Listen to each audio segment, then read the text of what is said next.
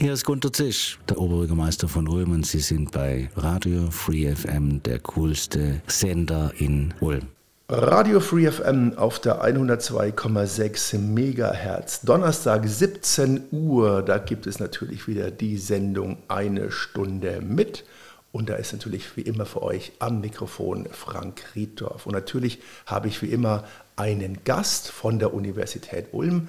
Und heute begrüße ich den Direktor des Instituts für Botanik an der Universität Ulm, den Herrn Professor Dr. Steven Jansen. Herzlich willkommen, Herr Jansen. Danke für die Einladung. Sie sind ja schon länger in Ulm, aber noch nicht so lang Direktor des Institutes. Wenn Sie sich vielleicht kurz mal mit Ihrem akademischen Werdegang kurz vorstellen, was Sie so alles gemacht haben. Ähm, so, ja, ich komme aus Belgien. Ich habe da studiert, Biologie studiert, dann promoviert. Dann bin ich äh, in meiner Postdoc-Phase direkt ins Ausland gegangen, bin ich nach London gegangen, äh, Großbritannien, für ein Jahr initial, zurück nach Belgien und nach anderthalbes Jahr wieder zurück nach London. Da, ich, da habe ich eine feste Stelle bekommen ähm, und da war ich dann nochmal fünf Jahre, also insgesamt sechs Jahre in Großbritannien und dann mich so mal ein bisschen umgeschaut und dann habe ich meinen Ruf hier in Ulm bekommen als Juniorprofessor. In 2009 bin ich gekommen, 2012 oder 2013, das weiß ich nicht mehr genau, bin ich dann, habe ich meine B3-Stelle bekommen und ja, ähm, jetzt haben wir das neue Institut für Botanik und da bin ich Leiter, genau, seit zwei Monaten eigentlich. Also als Institutsdirektor ganz frisch, als genau ähm, Professor an der Universität Ulm schon äh, erfahren und lange dabei. 14 Jahre. Genau. Botanik, damit kann dann, denke ich mal, jeder was anfangen. Da muss man nicht groß erklären. Da scheint es irgendwie um Pflanzen zu gehen. Also das erste Thema, wo wir reden, das klingt auch zunächst mal relativ banal durch die Grundmechanismen, aber ich denke mal, dass die ja relativ wichtig sind. Wassertransport in Pflanzen, denn ohne ja. Wasser geht ja bei Pflanzen erstmal gar nichts. Das heißt, jede Pflanze braucht diesen Wassertransport. Genau, ich glaube, das wissen alle, dass, dass Pflanzen Wasser brauchen. Und die brauchen Wasser nicht nur, um sich aufrechtzuerhalten, um ein bisschen Turgas oder Druck äh, zu haben, aber auch für Photosynthese. Und nicht wirklich für die eigentlichen Photosyntheseprozesse, aber wenn sie ihre Spaltöffnungen geöffnet haben, um diese Gasaustausch zu machen, um CO2 aufzunehmen, dann verdünstet ganz viel Wasser, also die Pflanzen verlieren sehr viel Wasser. Ähm, und damit wird das transportiert. Normalerweise sehr oft um die Wurzeln hoch in die Blätter. Und die Frage ist dann, oder eine wichtige Forschungsfrage in meiner Arbeitsgruppe ist, wie funktioniert das genau? Und es ist dann auch direkt oder indirekt kann man auch sagen, verknüpft mit Photosynthese und mit Wachstum. Also ohne, dass dieser Wassertransport und Wasser äh, nicht da zu haben, schaffen die Pflanzen das nicht so gut zu wachsen. Es gibt natürlich extreme Anpassungen, Pflanzen, die in extreme Trockengebieten überleben, aber das sind nicht die riesengroßen Bäume wie im Regenwald zum Beispiel. Und selbst die brauchen Wasser? Die brauchen auch sehr viel Wasser. Äh, ich würde sagen, ein Baum wie eine Eichebaum oder eine Buche, Rotbuche hier, in einem, auf einen Sommertag könnte 200 Liter bis mehr als 250 Liter Wasser verdünsten, also verlieren pro Tag. Mhm. Genau. Jetzt klingt es ja eigentlich relativ einfach bei den Wurzeln kommt das Wasser rein, durch den Stamm hoch bis in die Blätter. Ähm, aber wie macht die Pflanze das? Ist das physikalischer Druck? Zieht die da? Die hat ja keine Muskeln. Ja, das ist eine Zugspannung, also ein Ziehen. Und das Interessante ist, diese Pflanze nützt, also investiert keine eigene Energie. Das ist alles solar, also sonnengetriebene äh, Transportmechanismen. Durch diese Verdunstung werden eigentlich, also gibt es einen Übergang von dieser flüssigen Phase in diese Gasphase, für die Wassermoleküle. Und wo die dann verdünsten, äh, wird eigentlich, ich sage in sicherer Sinn, gezogen, ja, und die ganze Kette, vom, die Wassersäule, von die Blätter bis in die Wurzel bis, wird hochgezogen. Ähm, obwohl das verschiedene Organe, ganz, ganz viele Zellen sind, ist das eine, kann man sich das so vorstellen, als eine Wassersäule und genau, da wird dann, äh, das wird festgehalten. Natürlich spielt Kapillarität auch eine wichtige Rolle. Also, und interessanterweise, wenn da dann Wasser verdünstet und durch diese Zugspannung haben wir einen negativen Druck. Das kann man sich vielleicht schwierig vorstellen, was negativer Druck ist. Ähm, ich würde vielleicht sagen, wenn wir eine Spritze nehmen mit Wasser rein und dieser Spritzkopf wird abgeschlossen und dann wird Wasser nicht komprimiert, aber wird das Volumen größer gemacht, wir ziehen, dann bekommen wir, also ein größeres Volumen, haben wir negative Druck. Normalerweise sehen wir dann Luftblase entstehen. Und eine Frage ist auch, wie die Pflanzen das schafft, Lufteintritt zu vermeiden. Gas ist überall ähm, in, in diese Transportzellen, in, in diese Organen vorhanden. Das, das ist ganz viel Gas, auch in das Saft aufgelöst. Und wenn wir dann negative Druck haben, wieso entstehen dann keine großen Luftblasen, die diese Wassersäule abreißen, sodass diese, diese, dass der Transport unterbrochen wird? Das ist so eine Hauptfrage, die wir, woran wir arbeiten. Ist es dann ein geschlossenes System oder, oder wie, wie schafft sie das, dass kein Gas, keine Luft Das ist reinkommt? eigentlich kein geschlossenes, also es ist nicht wie unsere, sag mal, Blut, ähm, Blut äh, in äh, Herzkreislauf. Das ist ein eher offenes System, also Wasser wird aufgenommen, aber auch Luft kommt rein. Wir, wir haben da eine Hypothese, aber suchen noch nach mehr Evidenz. Ähm, die Hypothese ist, dass durch ganz ähm, niedrige Konzentrationen von Tensiden, von ähm, polären, poläre Lipiden, dass die Oberflächenspannung sehr niedrig gehalten wird auf diese ähm, Gas, äh, Luft, äh, Gas, äh, Flüssigkeit, also Saft, ähm, äh, Grenzen, Grenzschichten und dass ganz viele kleine Luftbläschen entstehen bei Transport durch ganz kleine Poren in die Zellwände. Und die ganz kleinen, kleinen Luftbläschen sind stabil, aber ähm, verhindern nicht, also die äh, sind nicht problematisch, um diese ganze Säule abzureißen, dass eine große Blase entsteht. Also das heißt, es wird nicht ein Filter gesetzt, dass keine Luft rauskommt, sondern die Luft wird quasi zerkleinert, muss man sich das so vorstellen. Kann man so sagen. Und das sind tatsächlich Filtersysteme, äh, wenn das Transport vom einen, also durch die viele Zellwände geht, es sind äh, die Transportzellen sind tote Zellen, komplett tote Zellen, die haben kein, kein Zytoplasma mehr. Kein, ähm, und die Wände sind sehr, also wir schauen uns an, wie genau die Wände aussehen, wie dick, wie dünn. Und äh, manchmal sind die sehr dick, manchmal sind die sehr dünn. Wir sehen zum Beispiel, dass die sehr trockenresistente Pflanzen dicke Wände haben und damit haben sie auch eine höhere Sicherheit gegen diese ähm, Embolie-Eintritt oder diese Entwicklung von großen Luftblasen. Und machen das alle Pflanzen gleich? Es gibt ja ganz viele, es gibt große Bäume, es gibt Gräser, es gibt ja im Regenwald äh, Dürre. Ist es immer das gleiche System, das die Pflanzen da betreiben oder gibt es da vielleicht verschiedene äh, Strategien? Es gibt verschiedene Strategien, aber das Prinzip mit dieser Zugspannung und diese, diese äh, was wir vermuten, auch die Luftblasen und diese ähm, Lipiden, die, die es diese Xylemsaft, Xylem ist das Gewebe, wodurch das Wasser transportiert wird, das vermuten wir ist, ist universell, ist in allen Pflanzen so. Mhm. Genau. Das heißt, man weiß jetzt immer noch nicht, wie es die Pflanzen schaffen. Das ist ja auch, eigentlich habe ich gedacht, das ist eine einfache Sache, die es schon lange gibt, oder? Absolut. Ich habe das auch als Student gedacht, dass der Newton, Isaac Newton oder 250 oder 300 Jahre zurück das alles schon entdeckt hat oder jemand im 19. Jahrhundert oder so. Es gibt da eine Theorie, die dann äh, Ende 19. Jahrhundert äh, vorgeschlagen ist, mit diesem negativen Druck und so weiter und dass das funktioniert. Mhm. Aber Details sind immer nicht gekannt. Und damit finde ich das eine spannende Frage, also auch so eine Grundfrage, also schon eine sehr lange Frage in der Biologie, in den Pflanzenwissenschaften. Ähm, genau, und es hat auch eine ökologische Bedeutung, aber es hat auch eine eher technologische Bedeutung, kann man so sehen. Wenn man es Richtung Bionik denkt, mhm könnten wir als Menschen Systeme entwickeln, bedenken, die auch funktionieren wie Pflanzen. Können wir etwas transportieren, ohne fossile Brennstoffe oder Pumpsysteme oder was auch zu nutzen, das einfach solar angetriebene, dass wir einen Transport haben. Das könnte dann zum Beispiel angewendet werden als ähm, sag mal, ähm, Air Conditioning, Air Conditioning äh, oder so in, in einem Zimmer oder auch draußen oder so. Natürlich sind, also das wissen wir auch alle draußen, jetzt im Sommer draußen sitzen und ein Baum ist viel kühler äh, im Vergleich mit, sag mal, Sonnenschirm. Genau. Weil er eben Feuchtigkeit abgibt. Durch diese Kühlung, durch diese Feuchtigkeit, das Transport, äh, Transport von Wasser und diese Verdünstung gibt es eine lokale Kühlung. Genau. Also so, so, wie unsere Haut, wo auch der Schweiß entsteht, da wird die Haut gekühlt. Das ist vom Prinzip dann das Gleiche, oder? Genau, eigentlich ja, aber nicht, dass wir da, dass, dass, es, da ein negativer Druck ist und, und das Prinzip ist, ist unterschiedlich, aber gut. Mhm. Wie, wie machen das jetzt eigentlich die Pflanzen im Winter hier bei uns?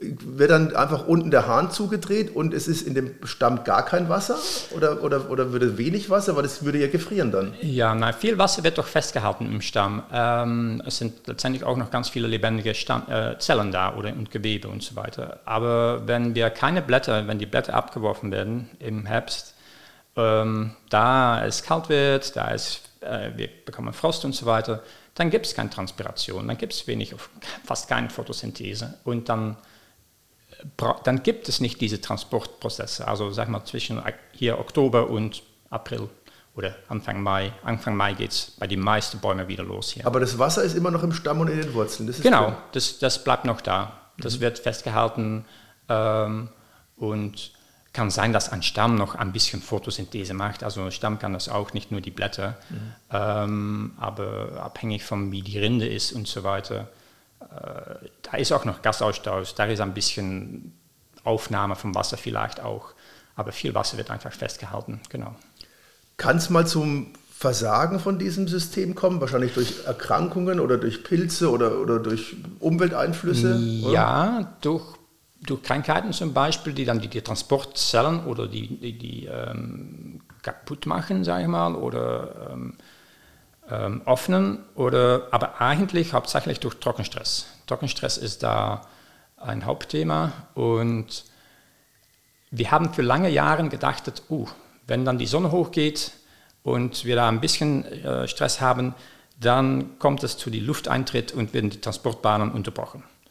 Ähm, das Problem war für viele Jahre, wenn wir das experimentell messen möchten, welchen Widerstand da diese Transportsysteme haben, dann dann manipuliert man diese Sprossachse oder die Blätter in solche Sinne, dass, dass man da sehr schnell Artefakten bekommt. Und die Artefakten, die wir dann messen, gut verstehen, das war schwierig. Das hat uns viele Jahre mhm. Zeit gekostet.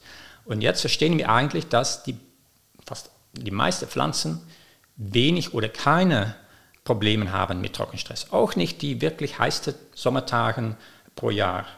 Ähm, Genau, also die Luft, das, das ist ein ziemlich stabiles System, das funktioniert sehr gut.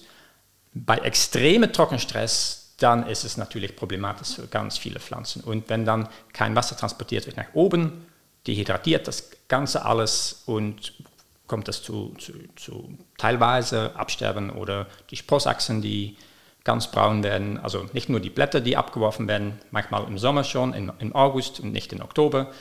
Ähm, und wenn dann auch nochmal die meristematische Struktur, das sind die, ähm, die Gewebestrukturen, die verantwortlich sind für die Zellteilung, wo dann neue Sprossachsenblätter und Früchten und so weiter ähm, entstehen, Blumen erst natürlich, oder was, dann, dann, äh, dann gibt es Probleme. Dann ist das wirklich ein teilweise Absterben oder komplette Bäume, die absterben. Aber dann kommen noch die Krankheiten. Wenn sie, geschwach, wenn sie ähm, schwach werden, dann, kommen, dann kommt der Borkenkäfer oder die Pilzen kommen da, die angeschleppt werden und dann ist es ein langsamer oder ziemlich schneller Tod. Eigentlich. Aber vom Prinzip her ist es ein relativ gutes System, das sehr stabil ist und auch mal ein bisschen was aushält. Genau, absolut. Also im Laufe der Evolution hat sich die, haben sich die Strukturen so entwickelt, dass die stabil und äh, gut funktionieren. Für einige Jahre, also wenn wir an einen Baum denken, gibt es die verschiedenen Jahresringen, aber nach einigen Jahren, abhängig von welcher Baumart wir auch haben, dann wird es mehr anfällig und, und sterben die, also werden die Transportzellen auch nicht mehr funktionieren. Und dann, äh, aber es wird jedes Jahr, jedes Jahr neues Gewebe gebildet und die machen dann, die bringen die Leistung, die wichtig ist für Transport und dann auch für Photosynthese. Was passiert denn bei so einer Pflanze, wenn sie abstirbt? Ist es dann so wie bei uns, dass einfach die Zellen nicht mehr reproduziert werden? Oder wie ist, was ist so der Grund, dass manche ja. Pflanzen sehr, sehr alt werden? Ja, das ist eine sehr gute Frage und nicht so einfach zu beantworten Fragen. Bei Tieren ist es einfacher zu sagen, okay, wenn ist ein Tier tot. Aber, oder bei uns. Aber wenn eine Pflanze die kann teilweise, die sind so kompartmentalisiert, die sind segmentiert, würde ich sagen. Das heißt, dass alle oberirdischen Teile können zum Beispiel absterben und erdisch nicht und dann treiben die wieder aus, mhm. wenn die Wachstumsbedingungen gut werden. in die Savanne oder äh, Tropen zum Beispiel, da ist es sehr häufig vorkommend, dass durch Hitze oder durch eine lange Trockenperiode alles oberirdisch abstirbt oder Feuer. Und dann, wenn die Bedingungen gut werden, dann treiben die wieder aus und die Wurzeln aus. Und in diesem Sinne sind Pflanzen nicht schnell komplett tot. Genau. Und das ist natürlich eine wichtige Frage für die Förster. Ist eine Pflanze jetzt, oder ist ein Baum hier tot oder nicht? Aber ab sofort, die eigentlich keine gute Holzproduktion mehr haben, zählen die eigentlich nicht mehr für die Förster. Dann ist, kann man mhm. schon sich Bedenken machen und, okay, welche Art würde jetzt besser wachsen unter dieser Klimabedingungen eigentlich. Klar, die haben natürlich einen anderen Anspruch, da geht es ja nicht um Leben oder nicht, sondern da geht es um Produktivität. Und da kann man genau. ja sagen, jetzt ist es nicht mehr so rentabel einfach. Genau. Das ist leichter zu sagen. Genau, ne? die, die möchten gerne natürlich viel Gewinn machen, also gute Holzqualität und viel Holzqualität ähm, über kürzere Zeit. Also Jetzt haben wir schon die Trockenheit angesprochen. Ganz, ganz große Sache ist natürlich der Klimawandel. Da redet ja jetzt jeder äh, davon. Also schon früher hat man früher drüber geredet. Ja. In den 80ern war das schon ein Thema, Massensterben von Wäldern. Aber die Trockenheit, die nimmt da jetzt gefühlt zumindest aktuell zu. Und äh, das ist natürlich auch ein großer, macht, ist ein ganz großer Einfluss auf die Pflanzen. Wenn ich da nur an den Wein denke, der jetzt ja auch nicht mehr überall wachsen kann. Genau. Also ja, Trockenstress. Ich habe für zehn gute zehn Jahren haben wir ein Paper in Nature publiziert über so Waldsterben weltweit und dass das nicht nur in die Trockengebieten, aber eigentlich überall zu sehen ist. Und wir hatten auch eine Erklärung dafür. Und ich kann mich noch gut erinnern, dass für zehn Jahre die meisten Journalisten auch gesagt haben, aber Herr Janssen, hier in Deutschland oder sicher in Ulm gibt es doch kein Waldsterben. Also das ist doch kein großes Thema hier. Das ist nur im Mittelmeer. Und mittlerweile, die letzten Jahre sehen wir, Feuer kommt mehr und wir haben tatsächlich die apokalyptische Bilder mit den Fichten, die durch Borkenkäfer, ja, aber auch durch Hitze und äh, Klimawandel äh, sehr traurig alle abgestorben sind. Und wir haben verstanden, ein Mischwald ist jetzt wichtiger und nicht nur die Monokultur von Fichten zum Beispiel. Äh, da haben wir einen Fehler gemacht. Ähm, ja, es ist ein Riesenthema. Und die Frage ist natürlich, können die Pflanzen sich anpassen? Wie schnell schaffen die das? Ähm, oder wie viele Generationen brauchen wir? Aber das geht ziemlich langsam bei vielen Bäumarten. Also wenn es 10, 20 Jahre dauert, bis die, ein Baum sich wirklich also erfolgreich reproduziert und wir verschiedene Generationen brauchen, ja, dann ähm, ist die Frage natürlich, Schaffen die das tatsächlich? Das, das wissen wir alle noch nicht genau. Eine Millionen-Euro-Frage ist auch natürlich, welche Art von Bäumen müssen wir jetzt im Wald anpflanzen? Welche sind die Gewinne? Ähm, das ist eine Frage, die ich manchmal bekomme.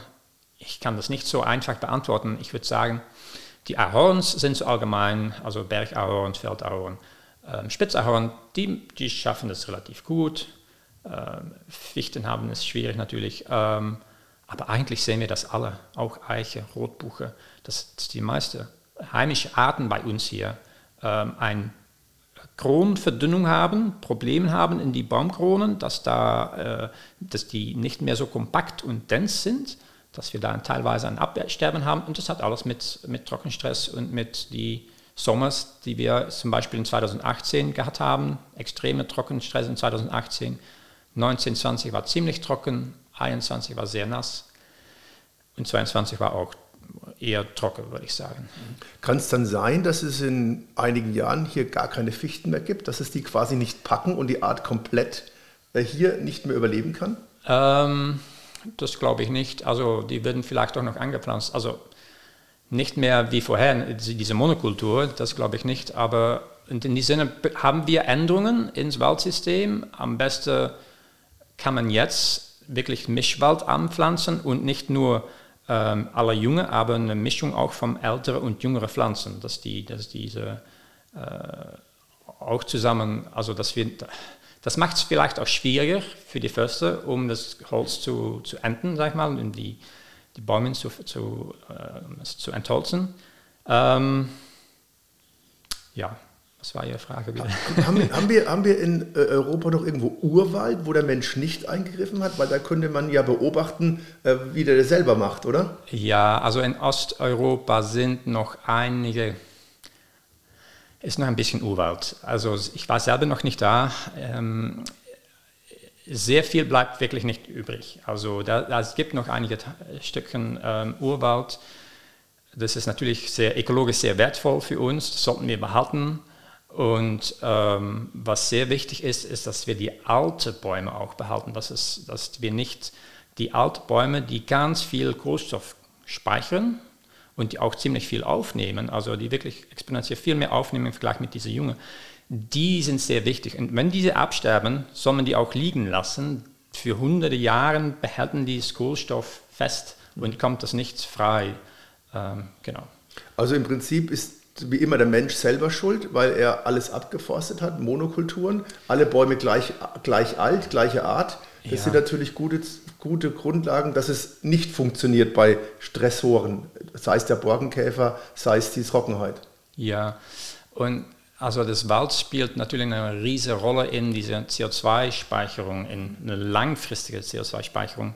Und in diesem Sinne ist, hat das alles mit, mit auch dieser CO2-Produktion oder diese Überproduktion, die wir machen durch Autofahren, Fliegen und so weiter, ähm, dieser Kohlenstoffkreislauf ist, ist CO2 ist, ist ein Hauptthema, warum auch wir Klimawandel haben. Genau. In diesem Sinne spielt das Wald und das Klima oder die Pflanzen, was die Pflanzen machen und was für Klima wir haben, da sind wichtige Interaktionen. Also die Pflanzen bestimmen auch, wie viel Wasser zum Beispiel wieder hochgeht im Atmosphäre, wie viel Niederschlag wir wieder bekommen. Wenn wir entholzen, dann wird es viel trockener und wird heißer. Also die, die, das Wald buffert auch unser Klima und, und, kühlt es ab eigentlich. Das sehen wir auch im, im tropischen Wälder, im Amazonenregenwald. Und da haben wir, befürchten wir, glauben wir, haben wir wirklich Angst, dass so langsam das Amazonenregenwald nicht mehr eine CO2-Speicherung, ähm, also auf, äh, positive Speicherkapazität bekommt oder hat, dass es eigentlich eine Quelle vom CO2 wird. Und das ist, ähm, das wäre schlimm. Jetzt hat die Menschheit ja schon immer alles dafür getan, äh, Wälder abzuholzen. Man denkt mal an die griechischen Inseln, die waren ja früher sehr bewaldet und dann mhm. kam die Seefahrt. Ähm, Gibt es dann solche Gegenden, wo man alles abholzt und dann ist vorbei? Oder könnte man da theoretisch wieder aufforsten? Ach, das kann man theoretisch auch wieder aufforsten. Das, ich habe auch mal einen Wald in Israel gesehen, wo es eigentlich war da Wüste. Und da haben sie einen äh, Kieferwald. Äh, das war das war sehr, also exzeptionell, würde ich fast sagen. Wo es, fast, es regnet 200 mm oder 250 mm pro Jahr. Das ist fast gar nichts. Also ein Drittel von was wir, oder noch weniger, noch, noch weniger, was wir hier in Ulm haben. Und das sind jetzt 20, 30-jährige äh, Kiefer, die da stehen. Ähm, das geht alles. Mhm. Ähm, wir können noch mal, jetzt mache ich einen Sprung vielleicht, aber extraterrestres, wenn wir denken an Mars, wenn wir Mars ein, äh, wie sagt man, diese Terrafication auf Englisch, äh, eher eine, wie eine Erde umbauen möchten, könnten wir denken, da auch Bäume anzupflanzen, die ziemlich gut gegen Trockenstress bestanden sind oder diese äh, Sonnenstrahlung und so weiter. Und ähm, dass wir da dann das, das Ökosystem ändern und das Klima ändern und Niederschlag bekommen, wie hier auf unserer Erde. Mhm. Weil Wasser und Sauerstoff ist ja immer die Grundvoraussetzung, ohne die. Genau, genau. Aber das hängt auch zusammen. Und in, die, in, äh, unsere Erde war für Millionen Jahre, Milliarden Jahre zurück auch ganz unterschiedlich. Wir hatten noch nicht diese, diese Sauerstoffproduktion. Das sind dann die, die Cyanobakterien, die das gemacht haben, die erste photosynthetische äh, Organismen. Die Pflanzen haben auch eine wichtige Rolle dazu beigetragen. Also in dem Sinne haben eigentlich unsere Pflanzen unsere Erde so ähm, produziert, wie wir das jetzt heutzutage kennen. Und es, die sind die Pflanzen auch eine primäre, ja, ein, Ernährung für ganz viele Organismen. Müssen wir jetzt mehr aufforsten weltweit? Oder ähm, kommt es von alleine wieder in Balance? Von alleine, ja, das ist eine gute Frage auch. Es gibt da Leute, die denken, ja, lassen wir das alles mal, mal liegen und dann kommt es mal wieder. Ähm, manchmal braucht es ein bisschen Hilfe. Es gibt auch äh, die Gedachte oder Leute, die sagen, auch Wissenschaftler, die glauben, oh, wir sollten mal die einfachste Methode, um mehr CO2 aufzunehmen und die CO2-Probleme zu lösen, ist, überall Bäume anzupflanzen. Das könnte einen kleinen Beitrag haben, tatsächlich, aber das wird auch viele vielleicht negative Effekte haben. Ich denke zum Beispiel mal an, an Savanne-Ökosystemen, die brauchen auch diese Zerstörung, die brauchen manchmal ein Feuer, die brauchen manchmal eine äh, sehr trocken, äh, lange Perioden, wo dann ein Wald nicht existieren kann normalerweise. Und mit Savanne zum Beispiel, da hängen die Giraffe, die Elefanten und das, das, sind, das sind Ökosysteme, die eigentlich ziemlich doch stabil sind. Also da muss man nicht ein, ein, ein, Regenwald äh, das, äh, ändern in einen Regenwald, genau. Was wäre jetzt das Worst-Case-Szenario, wenn hier Amazonas, Brasilien, wenn das jetzt, äh, also ganz verschwinden wird es wahrscheinlich nicht so schnell gehen, denke ich mal. Ne? Ja, also es bleibt noch etwas übrig, das stimmt. Aber, ja. Ähm, aber wenn wir da viel verlieren, also wir haben natürlich auch einen Riesenwald, zum Beispiel im Kongo, das Kongo-Wald ist auch nicht äh, so klein. Das sind, das sind wichtige Wälder für uns, für Biodiversität, für ähm, die Stabilität um unsere, also viele glauben auch, dass die Sauerstoff, die wir atmen, durch diese Regenwälder, also von, von dort kommt, stimmt teilweise. Das meiste kommt auch aus den Ozeanen, also die photosynthetisierenden Organismen im Ozean. Ähm, ja, ich, man versucht das zu modellieren, was, wie sich das dann ändert, wie, wie heiß es dann wird wie unser äh, Meeresspiegel steigt und so weiter. Ähm, ich bin kein, bin kein Klimatolog, also da, das geht mir ein bisschen zu weit, aber ich weiß ganz genau, dass die Pflanzen eine sehr wichtige Rolle spielen und wir arbeiten daran auch durch diese Wassertransportsysteme und eigentlich die Daten, die wir sammeln, zu integrieren in die Modellen. Das ist, das ist auch interessant. Für jetzt pflanzt die Stadt Ulm immer wieder neue Bäume an, weil sie jetzt eben gemerkt haben, okay, nur Asphalt ist halt doch nicht so geschickt im Hochsommer. Äh, fragen Sie, die, Sie dann, was Sie da für einen Typ, Ahorn haben Sie schon genannt, anbauen sollen. Was würden Sie denn jetzt in die Innenstadt von Ulm setzen, einen Baum, der jetzt äh, in der Zukunft da auch wächst und gedeiht? Oh, da gibt es noch besondere Herausforderungen für alle Stadtbäume, dass die in einer sehr oft isolierte Situation stehen, ganz wenig Bodenvolumen haben.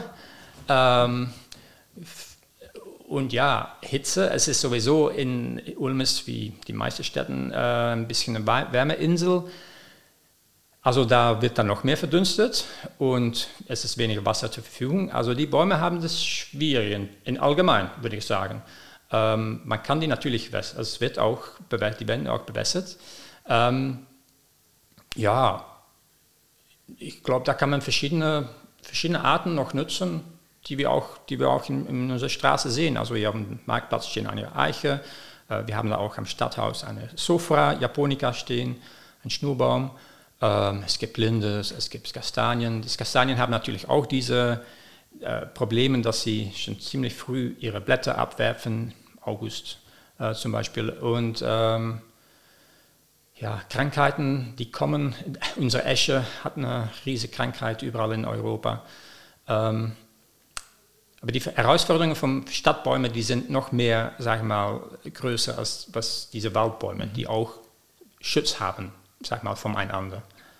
Aber wir haben schon genug Bäume hier. Wir müssen jetzt nicht Exoten importieren, dass wir sagen, wir stellen dann den Mammutbaum hin, weil der das besser aushält? Nein, das würde ich nicht machen. Also, wo ich Mammutbäume auch interessante Bäume finde, die gehören ja eigentlich nicht zu Hause. Also das kann man auch, ich glaube, es ist ökologisch nicht korrekt, die überall anzupflanzen in, im, im Wald bei uns. Mhm. Ähm, die Douglatie, das ist auch so eine Frage, wächst, wächst ziemlich gut, auch bei Trockenstress, hat gute Holzqualität.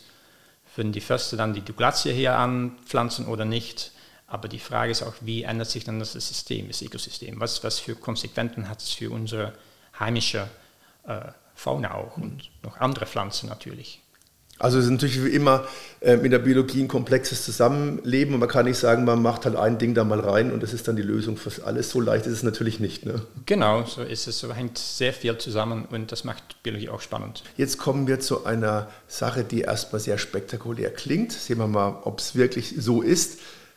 Sprechende Bäume, sprechende Wälder. Ja, sprechende Bäume. Das Konzept auf Englisch klingt das vielleicht noch besser, Talking Trees. Oder das Konzept ist nicht sehr neu. Einige Kollegen haben es schon vor zehn Jahren oder so bedacht und manchmal wird auch das Wort ähm, Twittering Trees genutzt. Ähm, sprechende Bäume finde ich eigentlich besser oder Talking Trees. Ähm, die sprechen nicht wirklich zu uns. Also Pflanzen sind sowieso sehr komische eigentlich Organismen. Komplett unterschiedlich vom, vom wir äh, Menschen oder Tiere. Ähm, ja, wir nutzen da Sensoren, um viele Parameter zu messen. Und die Parameter, die werden kontinuierlich, also wir sammeln kontinuierlich Daten. Und anhand von diesen Daten sehen wir eigentlich zum Beispiel Prozesse wie Wassertransport oder wie die Wachstum ist oder wie die Resilienz gegen Stress ist allgemein. Wie, wenn, wenn es trocken wird, wie reagieren die Pflanzen darauf? Ähm, oder einfach ganz, ganz, äh, ganz einfach zum Beispiel auch die Tag-Nacht-Rhythmen sehen wir reflektiert in die Daten. Also wenn die Sonne hochgeht, dann ändert sich da etwas. Wenn es dunkel wird, ändert sich auch viel. Also das hat viel zu tun mit äh, Photosynthese, wird eingeschaltet oder abgeschaltet. Und äh, so sammeln wir eigentlich Daten und wenn wir die Daten nicht nur für wissenschaftliche Zwecke äh, nutzen, aber auch versuchen zu übersetzen in eine einfache Sprache, dass auch die Nichtwissenschaftler das verstehen können, dann haben wir wirklich ein, in sicherer Sinn ein Talking Tree, ein Talking, ein, äh, ja. Aber spricht er dann nach außen oder kommuniziert er quasi nur in seinem System? Er kommuniziert, also wir sammeln Daten und die Daten äh, werden dann kommuniziert, kommuniziert, nach außen. Also Leute können dann auf ihre Smartphone oder Handy schauen, okay, was, wie viel CO2 ist äh, gestern oder letzte Woche mhm. gespeichert, wie viel Wasser ist verdünstet und geht diese Bäume hier ganz, ganz gut oder hat er eigentlich Probleme, äh, ist jetzt wirklich eine Stressphase da, sollten wir ihn äh, bewässern oder nicht zum Beispiel. Ähm, das, das, sind, das sind Sachen, wo man dann sehen kann, ähm, ja, wie ist die Wachstum allgemein. Gibt es also so harte Faktoren, die man sagen kann, wenn das, das und das erfüllt ist, dann kann ich Grenzwerte einsetzen, dann geht es dem Baum gut. Kann man das so sagen? Genau, aber das ist auch artabhängig und das wird dann fast auch in, von jedes Individu, Individu ein bisschen abhängig sein. Muss man, kann man die Parameter oder die Grenze einstellen und sagen, okay, hier geht die Ampel auf sag mal, plötzlich auf Rot und kommt eine Alarmphase oder hier ist es noch im Scooterbereich. Ähm, das, das könnten wir machen und das würden wir auch versuchen zu machen mit unseren sprechen, sprechenden Bäumen im Stadt Ulm. Also, Was machen Sie da konkret? Sie hängen da diverse Messgeräte an den Baum. Genau, da werden Sensoren installiert, die kontinuierlich etwas messen. Ähm, und die Daten werden dann auch über ein Cloud ähm, durchgefunkt, sag mal, oder äh, bekommen wir ähm, zentral, sehen wir auf unserem Smartphone oder Laptop oder, oder Rechner. Und da können wir, natürlich muss man die Daten auch ein bisschen umsetzen oder analysieren oder so grafisch darstellen. Und dann können wir sehen, okay, wie gut geht dieser Baum genau. Das, das ist die ganze Idee. Es ist auch ein Bildungsprojekt. Also es ist nicht nur für uns als Wissenschaftler Daten sammeln, wissenschaftliche Daten, aber auch Bildungsprojekt in dem Sinne, dass wir so viel wie möglich Leute in Ulm, äh, Schüler zum Beispiel, erreichen möchten, wo dann die äh, sehen können, okay, eigentlich ist das ganz spannend, was ein Baum macht. Und der reagiert auf das Klima. Also wenn es trockener wird oder wenn es heißer wird oder wenn es mehr regnet, dann sehen wir das. Und so die Zusammenhang zwischen dieser Performance, dieser diese Leistung von diesen Bäumen und äh, die Wetterbedingungen, das Klima, das ist, glaube ich, eine, ein, ein Hauptthema, die wir gerne überbringen möchten. Genau. Kann man das jetzt quasi immer offen einsehen? Kann ich auf irgendeine Homepage gehen und da sage ich dem Baum am Münsterplatz, dem geht es heute ganz gut oder dem Baum hier, dem geht es so. Genau. Ist es so wirklich so ausgereift? Also wir, wir sind noch nicht so weit. Unsere Website ist auch noch nicht fertig mhm. ähm, und die Bäume sind noch nicht installiert. Wir haben schon die Bäume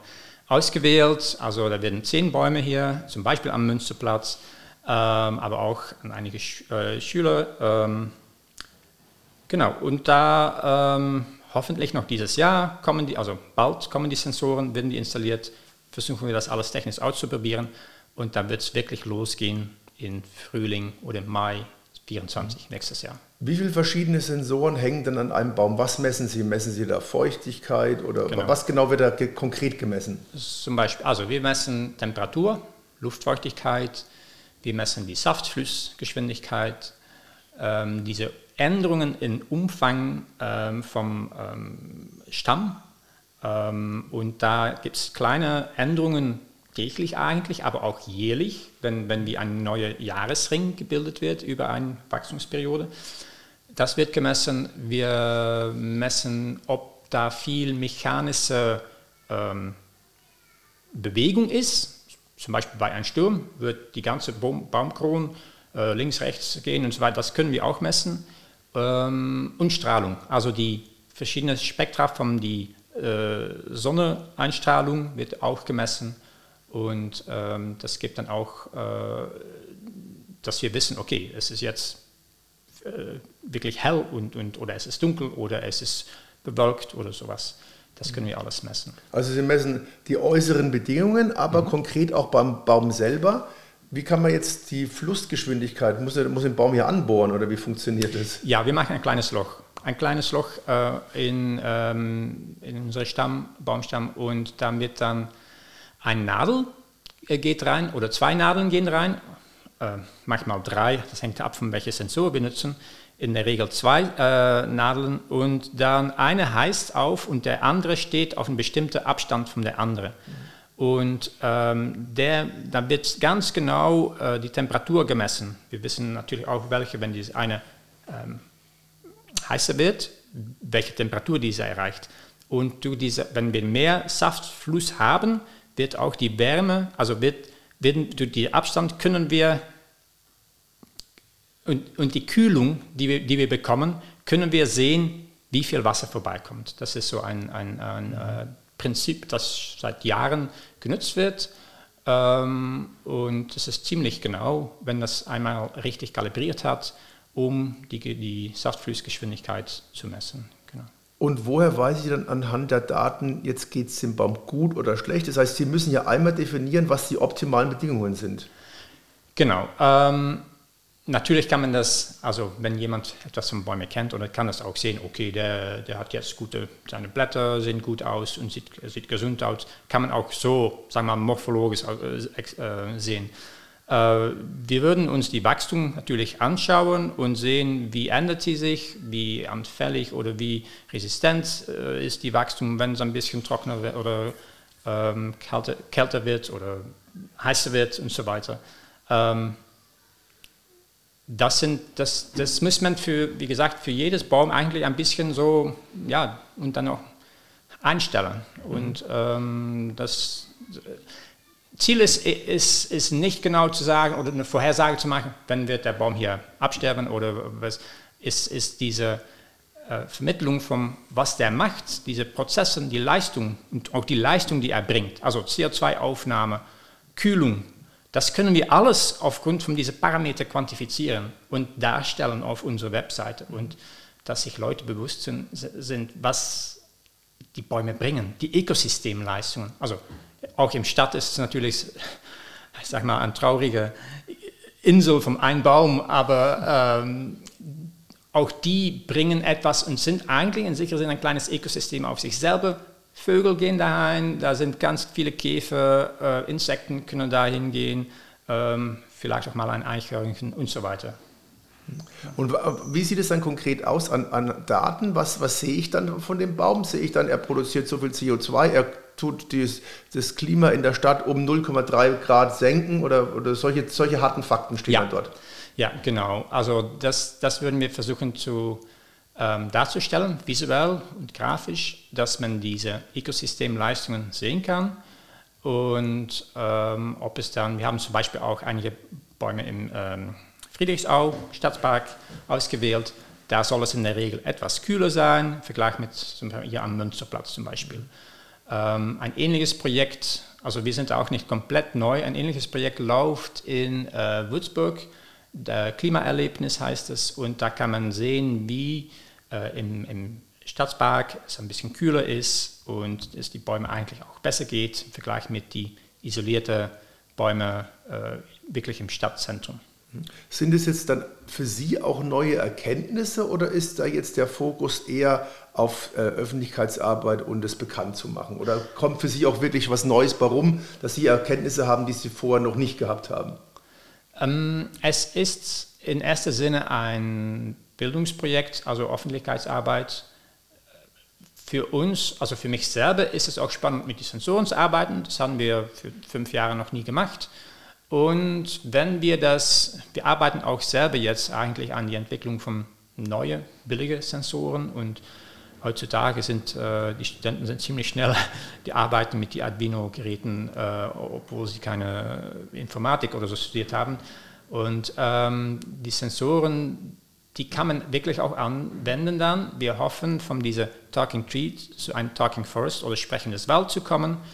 Wenn wir nicht ein, aber hunderte Bäume ähm, mit diesen Sensoren ähm, nutzen, dann bekommen wir viel, von viel mehr, noch viel mehr Daten über, immer automatisch über längere Zeiten, Zeitperioden. Ähm, und das wird ganz interessant sein, um dann zu modellieren, wie reagiert nicht nur ein Baum, aber das ganze Wald auf das Klima. Wenn sich da, genau. Das gibt es aber noch nicht, diese Talking äh, Forest oder wie man es dann nennt. Also der sprechende Wald, das ist noch Zukunftsmusik. Bis jetzt, Sie starten quasi in Anführungszeichen erstmal mit einzelnen Bäumen. Genau, genau. Also mittlerweile haben wir äh, vier äh, sprechende Bäume im Botanischen Garten. Mhm. Ähm, seit zwei Jahren haben wir Bertie, der Talking Tree oder sprechende Baum, eine Rotbuche. Und seit äh, Mai dieses Jahr haben wir noch drei neue ähm, sprechende Bäume. Also Vier ist noch kein Wald, absolut nicht. Aber wir gehen in diese, wir arbeiten daran und in einigen Jahren wird es uns vielleicht gelingen. Also dann wird das klappen, hoffe ich. Genau. Was sind da so die Hauptprobleme, mit denen Sie zu kämpfen haben? Ähm, das betrifft die sprechenden Bäume oder? Ja, ähm, ja Sensorik, ah, ah, Batterien vielleicht mal oder Elektrizität. Zum Beispiel hier in Stadtmitte war ist eine Diskussion immer noch, oh, würden wir dann wir brauchen ein bisschen Energie. Wir, mhm. wir, können ein Solarpanel installieren, aber gut, in einem Baumkronen gibt es nicht ganz so viel Sonne und wird es dann vielleicht doch nicht geklaut oder wie ist es dann im Stadt, wenn alle das sehen? Ähm, könnten wir mit einem Akku arbeiten oder können wir unsere Sensoren anschließen am Straßennetzwerk, irgendwo Straßenlaterne? Ähm, aber oh, dann wird es nur nachts angeschaltet, also gibt es Energie, also, und wir brauchen es tags dann brauchen wir sowieso doch einen Akku. Das sind so die kleinen technischen Herausforderungen, die wir hatten und die wir immer noch haben. Genau. Aber die Sensorik an solches, das steht, das funktioniert? Ja, die wird, wir arbeiten jetzt mit ähm, einem Kollegen in Italien zusammen und da werden, die sind ziemlich weit in diese Tree Talkers, das ganze System ähm, zu produzieren. Ähm, wir selber sind keine Ingenieurs, aber äh, es gibt Kollegen, die auch mit, an der Uni, die mit Sensoren ganz viel Erfahrung haben. Und auch da sehen wir Möglichkeiten, mhm. zusammenzuarbeiten und potenziell neue Sensoren zu entwickeln, die tatsächlich für unsere, unser sprechendes Wald ganz interessant sein. Wie viele verschiedene Daten gibt es denn dann zu lesen? Ähm, das sind doch schnell zehn Parameter oder so, würde ich sagen. Genau. Und ähm, manchmal kann man anhand von zwei, drei verschiedenen Parametern auch nochmal neue Sachen, zum Beispiel wie viel Wasser in einem Stamm ähm, festgehalten wird, könnten wir auch nicht direkt, aber indirekt mhm. äh, modellieren und ähm, äh, bestimmen. Genau. Was sehe, was sehe ich da jetzt? Also bei Ihnen in, im Botanischen Garten, sehe ich das dann an dem Baum direkt? Ist das so ein Display oder kann ich das auf der Homepage beim Botanischen Garten sehen? Ähm, ja, also unsere Rotbuche Bertie, da ist eine Website, äh, kann man sich die Daten auch einfach anschauen, anklicken. Und im Garten selber sieht man auch die Sensoren festgemacht, sage ich mal, am, ähm, am Stamm. Mhm. Ähm, und da, was besonders ist da bei Bertie, haben wir auch eine Infrarotkamera, können wir auch visuell sehen, also wird eigentlich die Temperatur gemessen von den Blätter, Baumkronen, aber auch von den Leuten, die da unterstehen oder unsere Wiese daneben. Und dann sehen wir, haben wir visuelles Signal für alle, die äh, Bertie besuchen.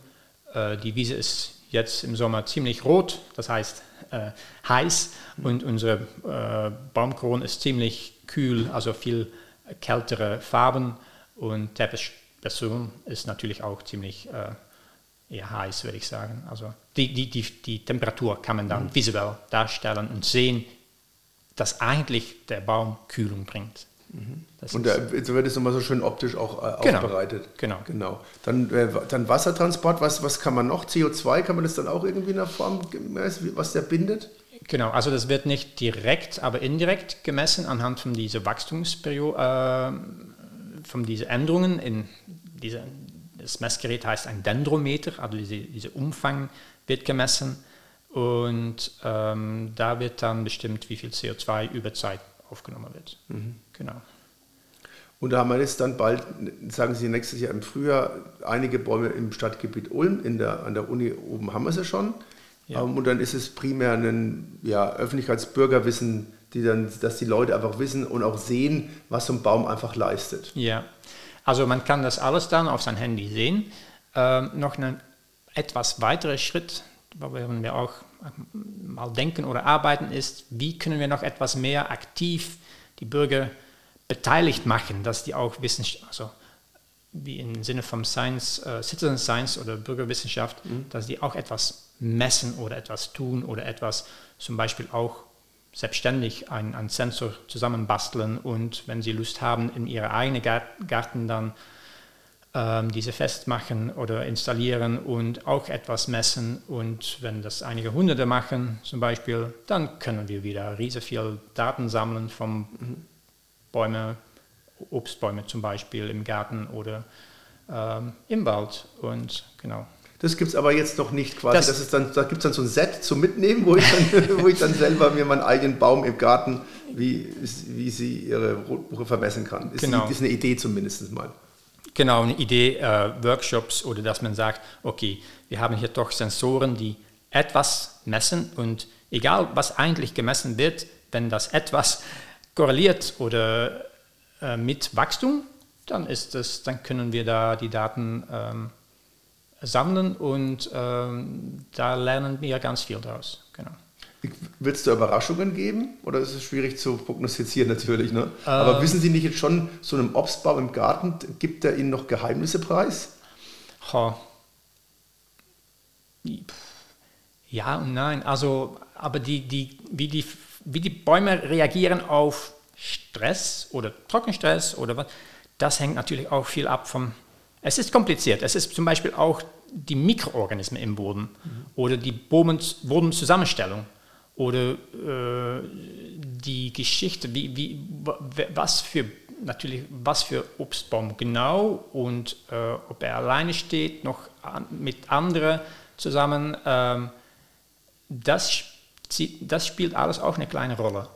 Ähm, genau, also Mikroorganismen sind da oder das Mikrobiom, also die ganze, das ganze System, Ökosystem von allen Mikroorganismen im Boden oder auf, auf die Blätter, auf diese Sprossachsen und so weiter, ob die da ähm, eine positive oder eine negative Auswirkung haben auf Wachstum oder plötzlich Pathogenen werden. Also wenn es zu Stress kommt, dann können da, es kann es sein, dass, die, dass da Organismen plötzlich pathogen, also negative Auswirkungen haben und dann kommen Pilzen manchmal auch dabei und dann, dann ist es eine, eine Dreh, ja, wie, so eine Spirale, mhm. die näherwärts geht und ähm, das sind so, wie wir uns eigentlich vorstellen, die, die Krankheiten und die Schwierigkeiten entstehen.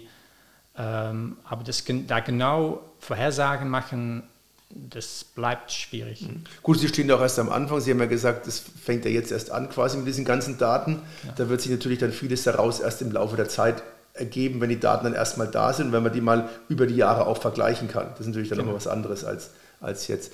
Die sprechenden Bäume. Jetzt haben wir noch ein paar Minuten Zeit. Jetzt können Sie am Ende noch mal ganz kurz Werbung für Ihren botanischen Garten machen, aber auch für botanische Gärten generell.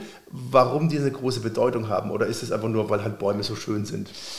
Oh, und botanische Gärten sind Orte, wo die einfach sehr schön, nicht sehr schön sind. Also die, ich glaube, die meisten Leute lieben Pflanzen und fühlen sich ähm, zu, ähm, Entspannung, äh, wundern sich gerne über diese Schönheit und Diversität vom Organismen. Ähm, und ich glaube, viele Leute in Ulm sind sich auch nicht bewusst, dass wir einen botanischen Garten oben auf dem Eselsberg haben. Ähm, der ist riesig groß, also fünfte größte äh, von Deutschland. Äh, wir haben auch eine große Diversität. Wir haben da Gewächshäuser, wir haben da einen pharmazeutischen Garten, Rosegarten, Obstbäume, wir haben da Wiese, äh, wir haben da ganz viel. Ähm, ja, was für Bedeutung hat es? Es ist eine sichere, es ist eine Sammlung von lebendigen Pflanzen natürlich. Ähm, ein Herbarium haben wir auch mit, mit also getrocknete Pflanzen, aber die, die ist auch wichtig, aber das ist noch etwas anderes. Ähm, und es geht dabei auch die Diversität von Organismen, die wir haben, zu behalten und Bildung auch wieder uns zu bewusst zu machen, wa warum wir Pflanzen brauchen. Und das gibt ganz viele gute Argumente, warum wir noch schützen sollten, was wir haben und warum wir als Menschen eigentlich direkt oder indirekt abhängig sind von Pflanzen. Wenn wir einmal denken an unsere Lebensqualität für die nächsten Jahrzehnte, die wird bestimmt, wie wir umgehen mit unseren natürlichen Ressourcen, mit die Kleider, mit Holz, das wir nutzen, also Papier, das wir nutzen, was wir essen. Ähm, damit sind Pflanzen sehr wichtig. Ein perfektes Schlusswort, muss ich sagen. Also wir sollten auf die Pflanzen, auf die Wälder aufpassen. Genau, ja. Das sollten wir sicher machen. Dann bedanke ich mich bei meinem heutigen Gast vom Institut der Botanik der Universität Ulm, den Herrn Professor Dr. Steven Jansen. Vielen Dank, dass Sie Zeit für uns gehabt haben und noch viel Erfolg bei Ihrer weiter wissenschaftlichen Arbeit. Vielen Dank, dass Sie da waren. Dankeschön. Danke. Sie hören Radio Free FM zu empfangen über UKW auf der 102,6 MHz, über Kabel auf der 97,7 und 93,45 MHz und weltweit zu hören über unseren Livestream auf freefm.de.